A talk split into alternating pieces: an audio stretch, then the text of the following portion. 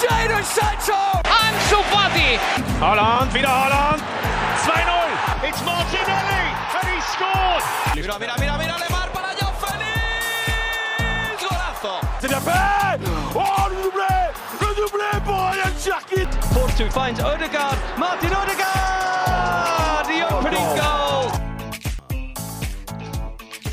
Bonjour à toutes et à tous, bienvenue dans le Formation Football Club, le podcast dédié aux jeunes joueurs, aux éducateurs et aux centres de formation.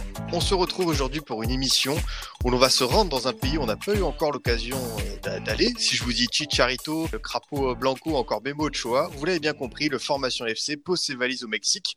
On va tenter de comprendre comment fonctionne le système de formation là-bas, quels sont les clubs les plus performants dans ce domaine, pourquoi les sélections de jeunes sont-elles tant renommées, les espoirs à suivre. Bref, un gros programme nous attend. Pour euh, débattre de tout ça, j'ai deux invités à mes côtés, avec d'abord euh, Thomas Goubin, spécialiste du foot mexicain, correspondant en Bretagne euh, pour France Football, l'équipe Eurosport notamment. Comment vas-tu Thomas? Très bien Adrien. Voilà, juste pour préciser, voilà, je suis en effet à Rennes, mais j'étais au Mexique voilà, pendant huit ans auparavant, de 2010 à 2018. Ben voilà, parfait. Et puis bah, euh, on peut aussi parler de ton actualité tout récente parce que j'ai vu que tu as lancé un site euh, spécial sur le foot breton, euh, Foot Braise. Donc bah, qu'est-ce qu'on peut lire de beau dessus? Ouais, on peut lire bah, des analyses du jeu, des joueurs, des jusqu'à là des quatre clubs bretons puisqu'on a on manque un il nous manque un collaborateur pour le Nantes. D'ailleurs, s'il y en a qui écoutent, voilà. On a, on, a, on a inclus Nantes dans la Bretagne parce que je sais que ça fait toujours débat. ouais, ça fait toujours débat, mais bon, historiquement, c'est dans la Bretagne. C'est vrai que si tu demandes à un Rennais ou un Guingampais, ils sont pas forcément d'accord. Vous avez euh, entendu son rire. Il y a également euh, Diego, euh, journaliste aussi, que l'on peut retrouver sur euh, Lucarne Opposé, correspondant au Mexique. Voilà, il est en direct euh, du, du, Mexique pour nous. Avec, euh, voilà, bah, il fait des piges régulièrement pour la Croix et West France. Pardon. Comment tu vas, Diego? Bah, Salut, merci de l'invitation. Ça va très bien. Ouais, bah écoute, euh, un plaisir de vous avoir tous les deux pour parler de, cette formation mexicaine. Voilà, on a pu un peu découvrir euh, récemment ce qui se passait au Brésil ou au Japon. J'ai eu envie, bah de, mettre un peu l'éclairage sur ce pays.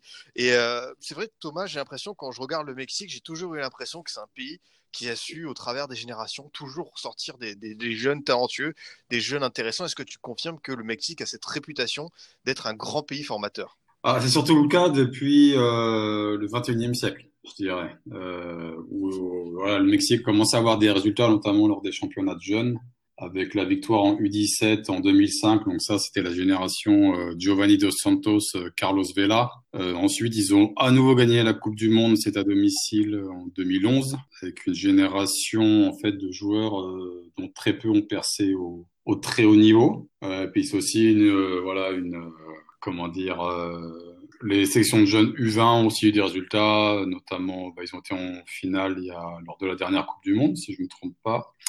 Et puis ils avaient eu une troisième place euh, vers 2011 ou 2012, je me rappelle plus exactement de, de l'année. Mais donc c'est un club qui, un, pardon, un pays qui forme énormément de joueurs. Euh, en revanche, euh, si on compare par exemple avec les autres grands pays latino-américains de football, c'est-à-dire Argentine, Brésil, Uruguay, euh, voire même la Colombie, c'est un pays qui envoie moins de joueurs en Europe et surtout finalement, si on dresse un bilan actuellement où très peu de joueurs réussissent dans des bons clubs ou très bons clubs européens, même s'il y a un vivier un potentiel qui est immense.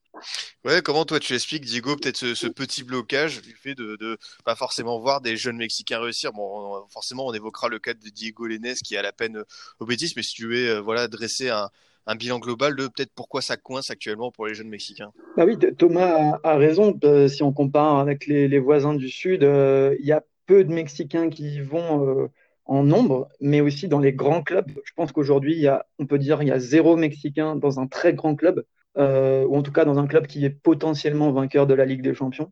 On pourrait dire qu'aujourd'hui, le meilleur, le mieux placé, ce serait Irving Lozano à Naples, et, le meilleur Mexicain à l'heure actuelle serait peut-être euh, Raúl Jiménez. C'est déjà des joueurs qui sont, qui sont plutôt âgés. Euh, je pense qu'il y a un problème, enfin, un des problèmes principaux, je ne sais pas si on peut dire que c'est un vrai problème, parce que en Mexique n'a pas forcément des moins bons résultats que le Chili ou que la Colombie, par exemple, en Coupe du Monde, mais euh, c'est que déjà, il y a beaucoup trop d'argent dans le championnat mexicain. Je pense que Thomas sera, sera d'accord avec moi. Il y a énormément de jeunes qui ont largement le niveau pour aller en Europe, ne serait-ce que dans des clubs moyens.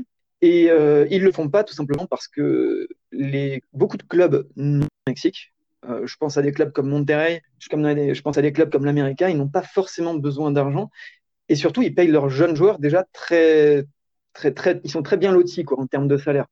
Donc, euh, un club moyen, euh, je, dis ça comme ça, hein, mais un club moyen d'Europe qui joue l'Europa League aura déjà du mal à se payer un joueur mexicain, euh, sachant que le club mexicain paye déjà très grassement des joueurs d'Amérique du Sud. Je pense à des Colombiens, des Chiliens ou des, Uruguayens. Donc, donc voilà, quand un joueur mexicain finalement obtient un billet pour l'Europe, parce qu'en fait on pourrait limite parler de dérogation de la part du club, c'est parce qu'en fait le club accepte de le laisser partir très souvent à un, un prix plus inférieur que ce qu'il aurait espéré parce que le joueur avait vraiment envie de partir. Et parfois, on, se retrouve à des cas de figure où, réellement le joueur euh, doit, est contraint de faire un, effort économique. Euh, je pense à Ochoa, quand il est allé en Europe, il a dû baisser son salaire, parce qu'à l'Ajaccio, on, le payait beaucoup moins qu'à qu. C'est intéressant, c'est vrai que c'est peut-être euh, presque unique dans le monde de bah, on sait que l'Europe ça représente pour beaucoup de joueurs voilà le point culminant d'une carrière et euh, bah, les clubs mexicains euh, euh, ne sont pas dans, dans ce besoin là ce qui peut bah, comme l'a dit Diego bloquer certains jeunes. Tu es d'accord avec ce constat Thomas? Ouais totalement. Euh, après je sais pas si c'est assez particulier. Euh, je rapprocherais ça quand même de peut-être d'un pays comme la Turquie c'est-à-dire un très grand pays euh, important régionalement où il y a de l'argent le Mexique, c'est comme la 13e, 14e économie mondiale. Et clairement, le, en fait, la, la, la bonne santé du football de club mexicain, en tout cas financièrement, euh, c'est euh, un vrai, une vraie entrave à leur arrivée en, en Europe. Et certains joueurs, et de plus en plus de joueurs, moi j'en suis convaincu, veulent venir en Europe, euh, mais sont en quelque sorte bloqués par leur club. Euh, parce que tout simplement, là, bah, leur club vont pas obtenir l'indemnité euh, qu'ils qu voudraient.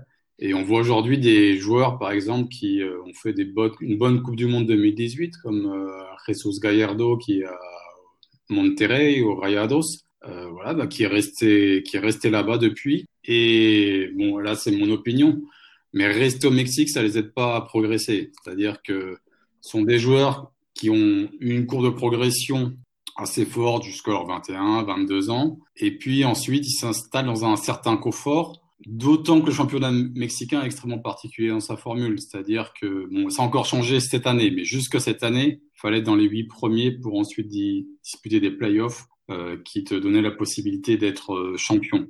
Donc tu pouvais très facilement, enfin une équipe assez médiocre pouvait se qualifier euh, septième ou huitième du championnat et ensuite faire des bons playoffs et être champion. Donc ce, cette formule euh, de compétition, je dirais, n'aide pas à ce que le joueur ressente une exigence comme ça euh, quotidienne de, qui est euh, essentielle quand on veut évoluer au, au très haut niveau. Est-ce que tu penses, Diego, que voilà ce, ce, ce postulat, cette conviction des clubs mexicains qu'il n'y a pas besoin de vendre, notamment les jeunes, ça peut changer avec la crise du Covid et peut-être qu'on va pouvoir voir, pourquoi pas, plusieurs jeunes joueurs talentueux débarquer en Europe dans les prochains mois, dans, dans l'avenir à venir? Eh ben, je suis pas du tout sûr parce que je, je suis presque même convaincu que les clubs européens ont plus souffert que les clubs mexicains mmh. économiquement. Pour aller dans le sens de, de Thomas, euh, parce qu'il a parlé de Gallardo, mais je pense que le club de Monterrey, c'est l'exemple type euh, du club qui forme des bons jeunes, euh, même si Gallardo a été formé au Pumas de Mexico, mais en tout cas, il est arrivé, très, il est arrivé à l'âge de 21 ans. Parce que Monterrey a au moins deux ou trois autres jeunes qui aujourd'hui pourraient largement, enfin, ont largement le niveau de la Ligue 1, par exemple, pourraient déjà jouer, je pense, l'Europa League. Je pense à César Montes, un défenseur central qui hier a été titulaire dans, donc mercredi soir était titulaire euh, dans la charnière face aux Pays-Bas et euh, je pense surtout à Carlos Rodriguez, un milieu de terrain qui, est, euh, enfin qui est presque titulaire en sélection, qui euh, qui est l'un des meilleurs milieux de terrain et qui n'est absolument pas, qui est absolument bloqué. Je vois pas du tout comment aujourd'hui il pourrait partir en Europe parce qu'il faudrait que il faudrait que un club européen des bourses au moins 15 millions, enfin sauf si le Monterrey accepte de baisser baisser son prix. Donc non, je vois pas forcément que une crise puisse puisse permettre cela, euh, malheureusement. Merci pour, pour cette explication. Thomas, pour comprendre un peu le, le, le processus, comment ça marche la formation au Mexique, j'aimerais savoir euh, comment tout simplement euh, les clubs fonctionnent. Est-ce que euh, les jeunes passent d'abord par un processus scolaire, lycée, université, ou les clubs prennent en charge intégralement cette formation des U9 jusqu'à l'équipe l'équipe A? Comment ça, ça marche un peu au Mexique? Non, ça, ça, dépend des clubs, mais sur le schéma général, ça ressemble assez à ce qu'on peut connaître en France. les clubs, les gros clubs, les bons clubs ont, mettent des moyens dans la formation. Au Mexique, vraiment, c'est une priorité depuis, euh, je dirais, peut-être deux décennies. Euh, donc, on voit des installations euh, parfois même supérieures à ce qu'on peut connaître en France. Et ensuite, ça dépend de la politique du club. Par exemple, un club comme Pachuca, qui est un club qui a connu des succès sportifs à partir bah, justement du début du XXIe siècle, qui est un club d'une toute petite ville qui est au nord de Mexico. Euh, c'est un club qui a des installations absolument incroyables et c'est ce club-là qui a sorti les meilleurs Mexicains dernièrement. C'est pas par hasard. C'est le club qui a sorti Héctor Herrera, c'est le club qui a sorti euh, Irving Lozano et c'est le club qui a sorti euh, Rodolfo Pizarro, qui est moins connu en Europe, qui joue en MLS, mais qui était considéré comme le meilleur Mexicain du, championnat jusqu'à son départ en MLS.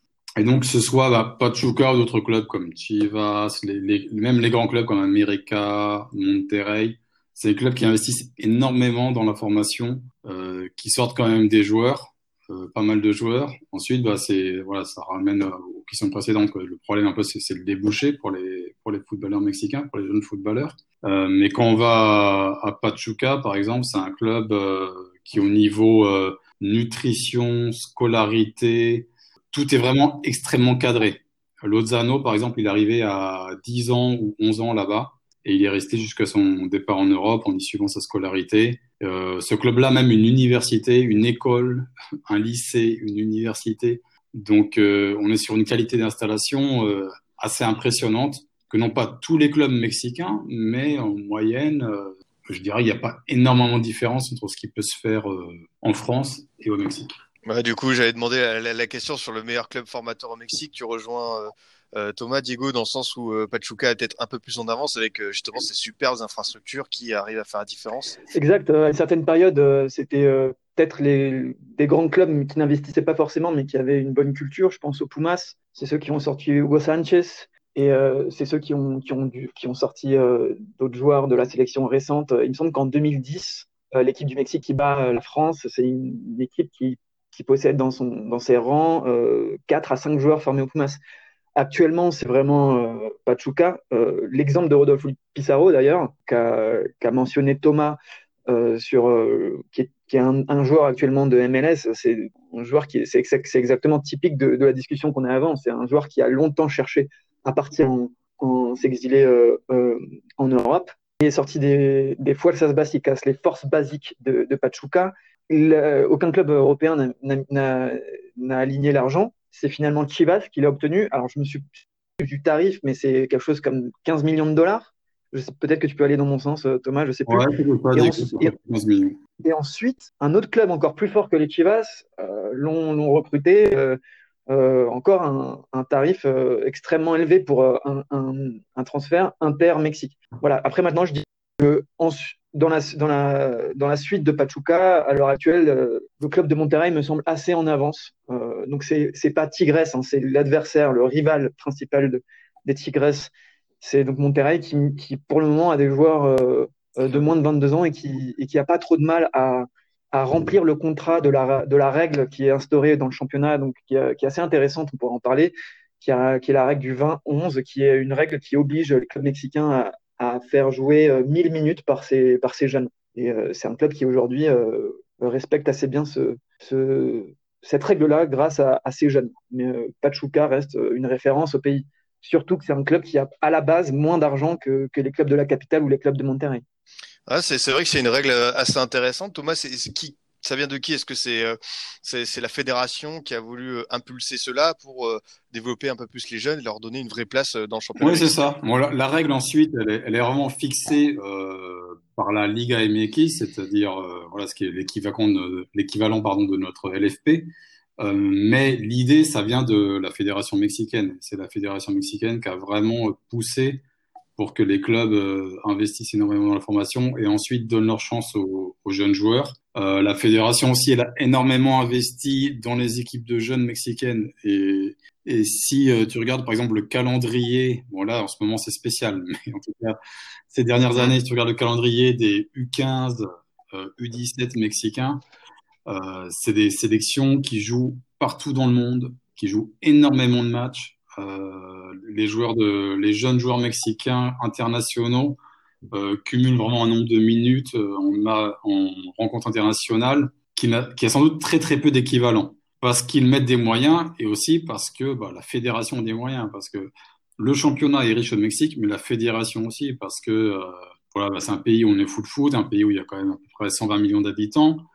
Et aussi qui peut compter sur euh, les ressources de la communauté mexicaine qui vit aux États-Unis, qui consomme énormément de produits, euh, on va dire, de merchandising de la sélection, qui aussi euh, remplit énormément de stades, puisque la sélection mexicaine joue en général aux États-Unis et pas au Mexique. Donc, ce des recettes en dollars. Et euh, il est en, quel, en, en, quelque sorte, souvent, c'est difficile vraiment d'avoir un classement euh, à ce niveau-là mais on considère que la sélection mexicaine est sans doute parmi, euh, enfin la fédération mexicaine, une des dix plus riches euh, du.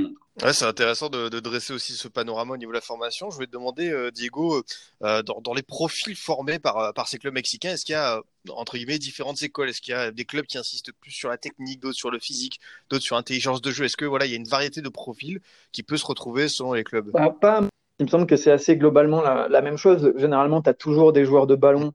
Tu as toujours des joueurs de ballon. De toute façon, parce que je pense que physiologiquement, c'est compliqué de faire autrement. Euh, toujours, euh, j'ai l'impression qu'en Coupe du Monde, on découvre que les joueurs mexicains sont plus petits que la moyenne et qu'ils sont pas forcément costauds.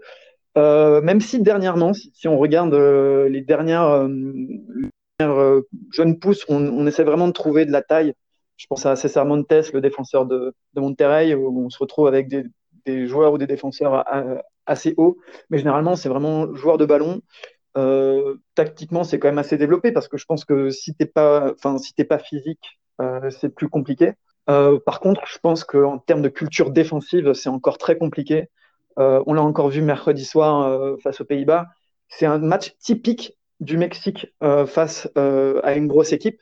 C'est-à-dire que le Mexique arrive à faire un jeu égal, domine même, et arrive à ouvrir le score. Et sur les 20 dernières minutes, à partir du moment où il faut gérer, c'est un peu la cata. Donc l'autre soir, ça, a tenu la baraque parce que ça a gagné 1-0. Mais euh, tactiquement, défensivement, euh, là, je vois un défenseur qui a, peut-être le niveau européen, mais après, le reste, c'est compliqué. quoi. Euh, je te parlais de César Montes qui me semble avoir le niveau, mais si on regarde les autres jeunes qui sont dans la sélection majeure ou dans la sélection U20, je pense à Sepulveda de Chivas, je pense à, comment il s'appelle, Jorge Sanchez de, de l'América, ça me semble assez léger en fait en termes de, de maturité euh, défensive, tactique défensive en tout cas. Donc voilà, c'est quand même finalement le même profil depuis euh, assez longtemps. Et tu, tu, partages ce constat, euh, Thomas, dans le sens où le Mexique, s'il doit faire réaliser des progrès, notamment pour les générations à venir, c'est peut-être sur sa base défensive euh, aller un peu plus loin, parce que c'est vrai que bah, là, de visu, quand je pense aux, aux, joueurs actuels qui me marquent, je pense à Jiménez, à Herrera, euh, mais peut-être pas forcément à... Oui, je crois que c'est culturel, c'est lié à la façon de voir le foot mmh. des Mexicains. moi, ça m'a toujours frappé au Mexique, comme quand une équipe, en quelque sorte va euh, fermer le jeu pour conserver un résultat, à quel point ça peut être mal vu, à quel point euh, les gens sont, sont même choqués par cela, euh, presque, presque offensés. Euh, bon là je fais une généralité, pas tous, mais euh, oui c'est vraiment je trouve une spécificité mexicaine. Et souvent chez les défenseurs je trouve qu'il y a un certain manque de un certain manque de voilà de, de grinta par exemple. ensuite sur les, les tendances actuelles euh, et bah, ça rejoint un peu ce que dit Diego. Ce qu'on peut remarquer, c'est que depuis euh, justement le début du XXIe siècle, c'est que beaucoup de joueurs viennent du nord du Mexique parce que là-bas, en général, les joueurs qui viennent de là-bas sont plus grands, sont plus forts euh, physiquement. Et c'est une région du Mexique aussi où très longtemps, le, le football n'était pas forcément le sport numéro un. C'était plutôt le, le baseball. Il y a aussi une grosse influence du, grande importance du football américain dans ces, régions-là. Et euh, si on pense aux derniers Mexicains qui, ont, qui sont sortis, euh, bah, par exemple justement que César Montes, lui, vient, vient du, du Mexique. Hector Herrera, bah, il vient de la frontière, il vient de Tijuana. Euh, euh, J'avais un autre exemple en tête. Bon, plus loin, mais lui, c'était le premier. C'est Khaled Borghetti, il vient du nord de Mexique, donc euh, l'ancien buteur de la sélection. Et lui, c'est Edson Alvarez aussi. Pardon? On peut rajouter Edson Alvarez aussi parmi les grands qui sont sortis récemment. Lui, il fait presque 1m90, il me semble. Et ça, c'était un profil qu'on voyait pas avant. Ouais, ouais, absolument. Qui joue à l'Ajax aujourd'hui, qui a 21 ans et qui, était, qui, est, qui a été formé à l'América de Mexico. C'est ça, mais ouais, tu vois, transition de toute trouvée, je voulais quand même parler de bah, peut-être cette connexion qui entre les, les, les Pays-Bas et le Mexique. Pourquoi est-ce que euh, depuis bah, plusieurs années, euh, je, je, je m'en souviens de Salcido, tout ça, euh, les jeunes Mexicains, Diego, se dirigent peut-être plus vers les Pays-Bas. Est-ce que c'est un euh, voilà, est-ce que c'est, je sais pas s'il y a un agent spécial qui coordonne tout ça, mais on a pu le remarquer, bah, encore avec Alvarez, avec Lozano, que les Redivisi attiraient. Oui, en plus, euh, ça, ça, colle un peu avec le, le match qu'il y a eu mercredi soir. Euh, parce que donc j'ai lu un, un papier qui, qui parlait des 11 derniers Mexicains qui sont passés à la, enfin les 11 Mexicains qui sont passés euh, par ce championnat-là. Je pense que c'est un record sur les 10 dernières années ou sur les 15 dernières années. Donc tu as cité, euh, ouais, as cité la plupart et on peut citer encore Hector Moreno, Massa Rodriguez. voilà, c'est des joueurs qui, Mhm. qui n'y sont plus. je ne sais pas s'il y a un agent en particulier. Par contre, je pense que les Pays-Bas se sont pas trompés sur, enfin, je pense que c'est un des pays, euh, des principaux pays pour la formation de leurs jeunes, en allant chercher euh, les meilleurs à chaque fois et, sans vraiment euh, trop casser leur tirelire. Et surtout, les Mexicains ont compris que c'était la bonne marche, je pense, les Pays-Bas, euh, pour passer un cap, c'est-à-dire pas trop s'exposer, euh, c'est-à-dire pas partir trop jeune, comme par exemple l'a fait Diego Lainez, qui est parti à 18 ans au Betis il y a maintenant deux ans, ni euh, viser trop euh, comme a pu le faire Raúl Jiménez. Il euh, faut rappeler que Raúl Jiménez, donc l'attaquant de Wolverhampton, était arrivé directement à l'Atlético de Madrid au début et ça s'était mal passé. Donc j'ai l'impression que cette espèce de pure euh, hollandaise, ça a commencé et quand ça s'est bien passé, bah, du coup ça continue. Il y a encore Eric Gutiérrez qui, qui joue au PSV aujourd'hui. Je pense que c'est surtout le PSV en fait. Et du coup, vu que ça a fonctionné une ou deux fois, eh ben, euh, ils se sont dit qu'ils allaient continuer. J'ai l'impression qu'on peut faire une petite comparaison avec les Brésiliens qui vont, qui vont à Lyon. C'est un peu ça. Après, il ouais, y a eu une tentative à un moment de la. Ouais, vas-y. Non, j'allais dire qu'il y, y, a un, voilà, il y a le cercle vertueux dont tu parles, Diego. Et puis, il y a également des entraîneurs hollandais euh, qui exact. ont été au Mexique. Euh, un des premiers, c'était Léo Benaker à l'América, mais surtout ensuite, il y a eu un entraîneur formateur qui s'appelle Westerhoff, qui est pas très connu ici, mais qui est officier au centre de formation des Chivas. Et à ce moment-là, on a eu euh, bah, Carlos Salcido, notamment, qui allait au PSV Eindhoven et qui a été une réussite absolue, et donc a commencé à enclencher euh, voilà, ce, ce, cercle vertueux. Et Westerhoff, maintenant, il est à Pachuca, et son fils aussi entraîne les U17, je crois, en ce moment. Euh, donc, il y a cette connexion qui existe également euh, voilà, entre euh, ces techniciens hollandais et puis euh, les clubs hollandais. Quoi. Disons que ça facilite la, la prise de renseignements. C'est vrai que c'est très intéressant. Puis bah voilà, on a commencé à, effleurer son nom. Il aurait pu rejoindre l'Ajax, il aurait pu rejoindre Lyon, et non, euh, il a rejoint le, le, le Betis euh, il y a un peu moins de deux ans. C'est Diego Lenes, grand espoir du football mexicain, euh, qui a notamment brillé lors du tournoi Maurice Revelo, l'ancien nom, le nouveau nom du, du tournoi de Toulon. Et c'est vrai que on a l'impression que sa carrière est un peu au, ralenti depuis plusieurs mois.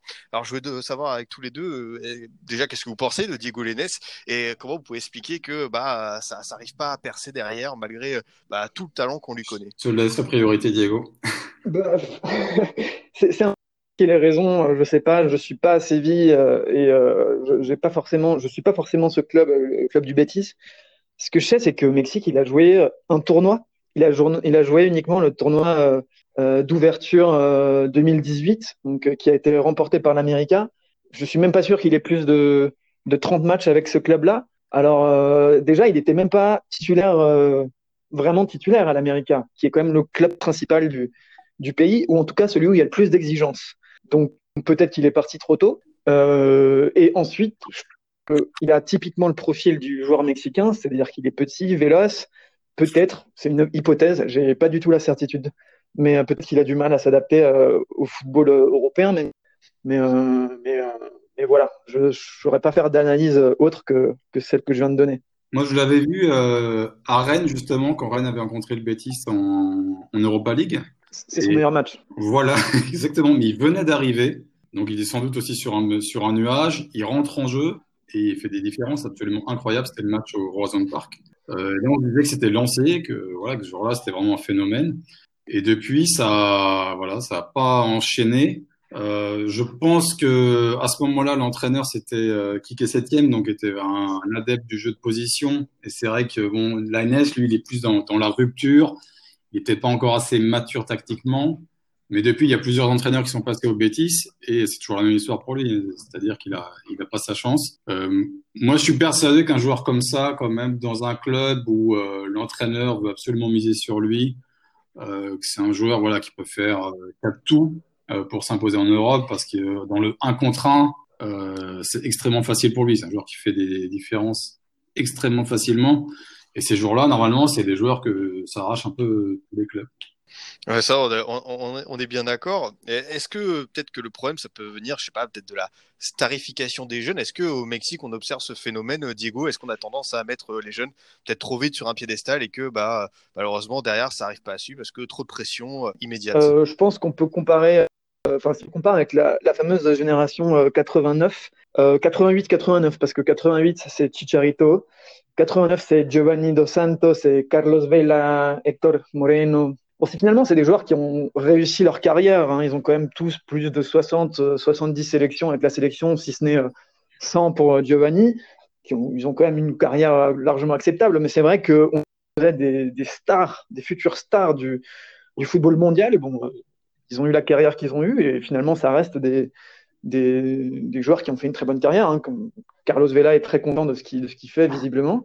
Euh, mais euh, mais c'est sûr que c'est quelque chose qu'on a beaucoup critiqué ici par la suite, quand on s'est rendu compte que Giovanni n'est jamais devenu titulaire au Barça, que euh, Vela n'est jamais devenu titulaire à Arsenal. On, on s'est dit, bon, on va se calmer. Les joueurs, on va déjà les former chez nous et on va attendre qu'ils jouent un petit bout de temps chez nous et puis avant, avant de parler de, de, stars. Après, dans le cas de l'INES, je trouve qu'il n'a pas été trop starifié non plus. Évidemment, on a parlé de lui euh, énormément dans les médias, etc.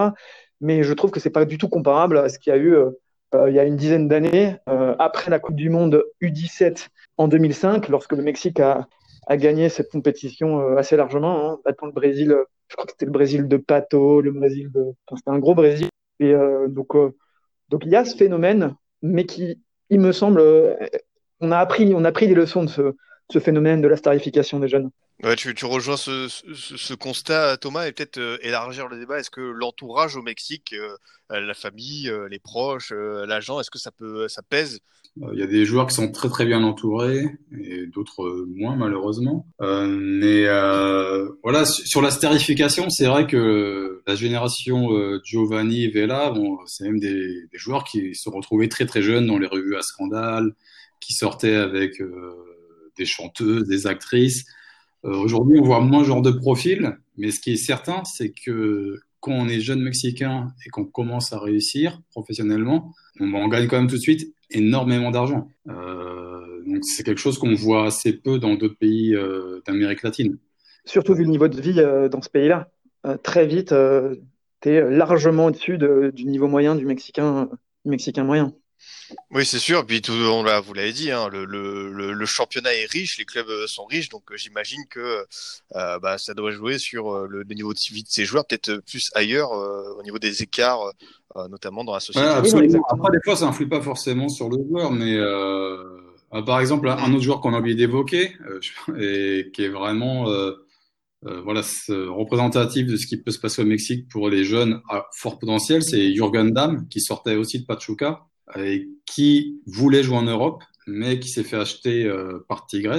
Et Tigres, qui est un club immensément riche, euh, qu'un joueur, moi, pour connaître un peu euh, sa personnalité, euh, connaître des gens qu'il connaît, euh, voilà, très très professionnel, avec une très belle et très bonne hygiène de vie. Mais Tigres a simplement jamais voulu le lâcher. Et là, dernièrement, après plusieurs années, après, euh, après plusieurs années, un certain enlisement aussi de sa carrière, ils ont accepté de le lâcher au, en MLS où il a été acheté très très cher.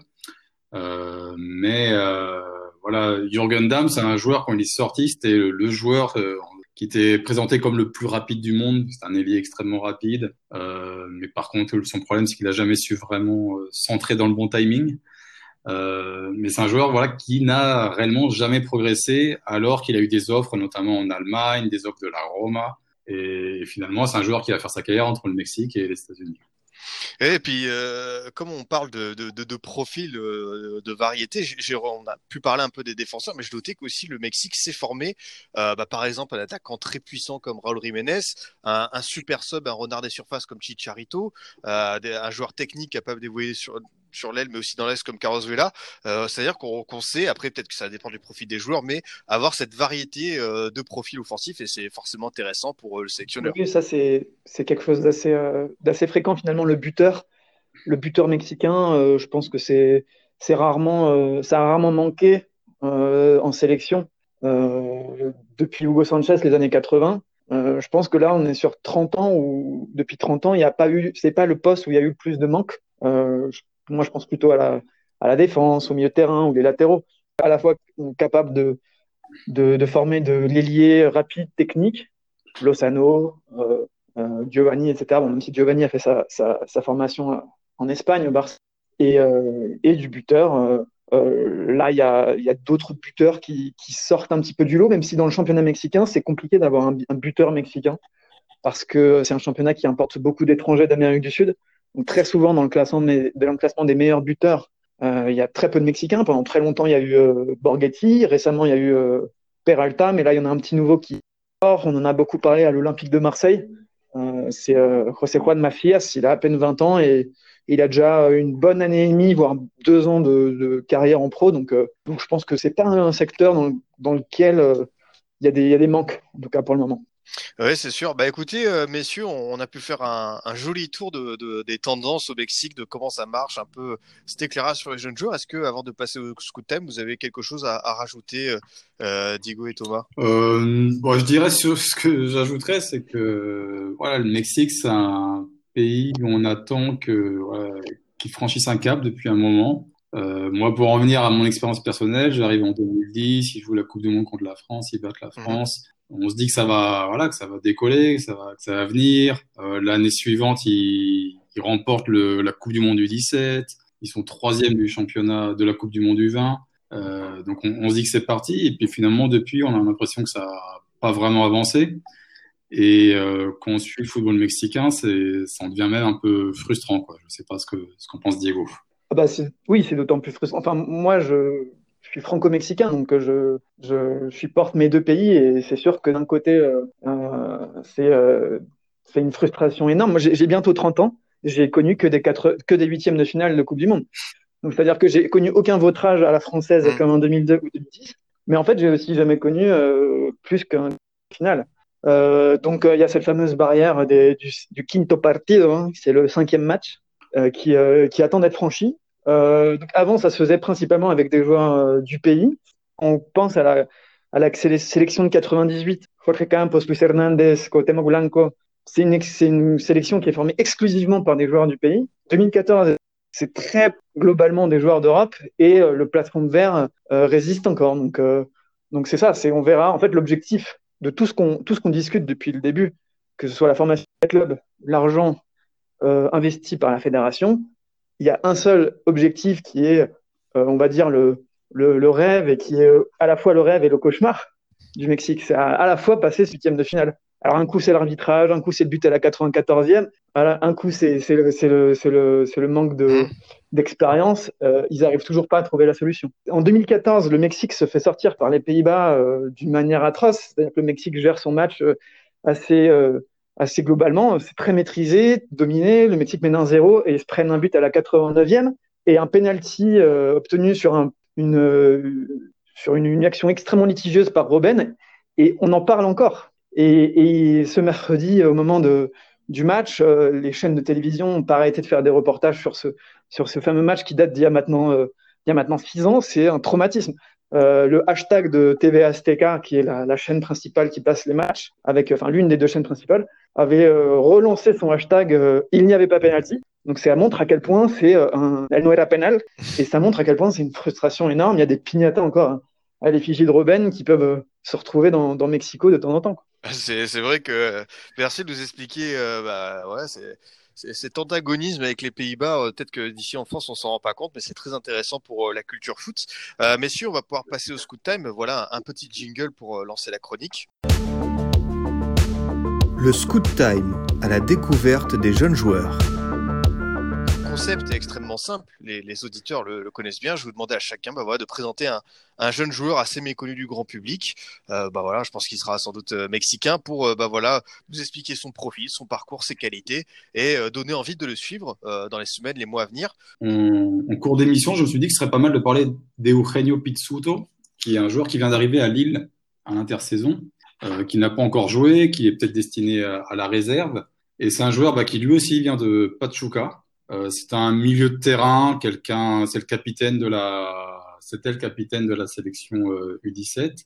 Euh, c'est un joueur comme ça, pas forcément spectaculaire, mais on me l'a décrit à Pachuca comme quelqu'un de très intelligent, euh, très très bon dans le placement, très fort mentalement. Donc, euh, on pourrait dire une sorte de Didier Deschamps à la à la mexicaine, quoi, avec une touche technique en plus quand même.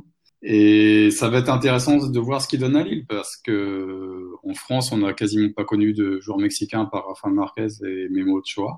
Et lui, bah, pour être le troisième joueur à, à évoluer en Ligue 1.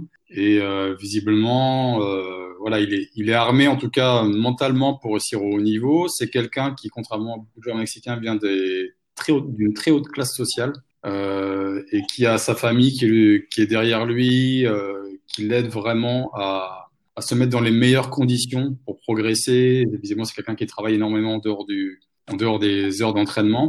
Et euh, voilà, moi je suis curieux de voir ce que ça va donner à Lille, même si pour le moment il n'a pas encore eu sa chance. Vraiment un, un milieu défensif, euh, voilà, qui est très bon en placement et puis qui assure la, la première passe, euh, amener le jeu vers, vers l'avant une mentalité de vainqueur comme Deschamps, je pense que le, le, le, club nordiste le prend parce que c'est vrai que euh, Didier Deschamps envoyé sur le terrain autant qu'il envoie en, en, tant que sélectionneur. Bah à ton tour, euh, Diego, de, de qui veux-tu nous parler dans le Scoot Time Alors, Petite question, à partir de quand on ne peut plus être un espoir? Ah, Je sais pas, la dernière... on l'a déjà posé. Ouais, c'est ça, parce que c'est mon joueur à 23 ans, il vient de les avoir et il aurait euh... dû gagner les JO cet été avec euh, le Mexique au Japon. Mais euh, en fait, j'ai envie de parler de, de Sébastien Cordova, c'est assez intéressant ça sa, sa trajectoire, il, est, euh, il a été, euh, donc il appartient à l'América, mais il a commencé en deuxième division à Oaxaca, puis ensuite il a joué dans un club moyen du Mexique. Donc en fait, c'est assez intéressant parce que c'est pas le cas de beaucoup de Mexicains qui, qui jouent directement dans leur club en première division. Et, et son poste, en fait, euh, j'aime beaucoup le voir parce que je sais toujours pas euh, où est-ce qu'il joue vraiment. Ça pourrait être un, un défaut, mais là je trouve que c'est plutôt une qualité parce qu'en fait il peut jouer 8, il peut jouer 10, il peut jouer ailier. Euh, donc là, il doit avoir deux ou trois sélections avec le Mexique. Et il vient d'avoir 23 ans. Et, là, désormais, il est titulaire à l'América, qui est quand même un des clubs les plus exigeants avec Tigres ou, avec Monterrey. Et, euh, il est titulaire indiscutable, euh, plutôt en, en, tant que, que 8.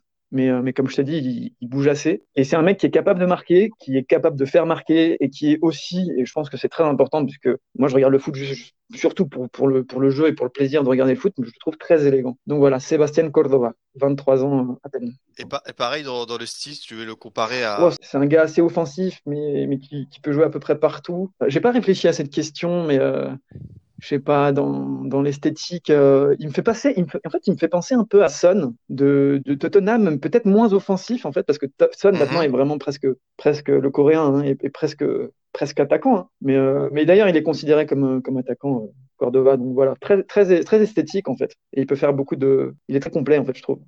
Ben écoutez, euh, parfait, ça, on a, on a deux espoirs à suivre euh, du côté du Mexique, c'est fortement intéressant.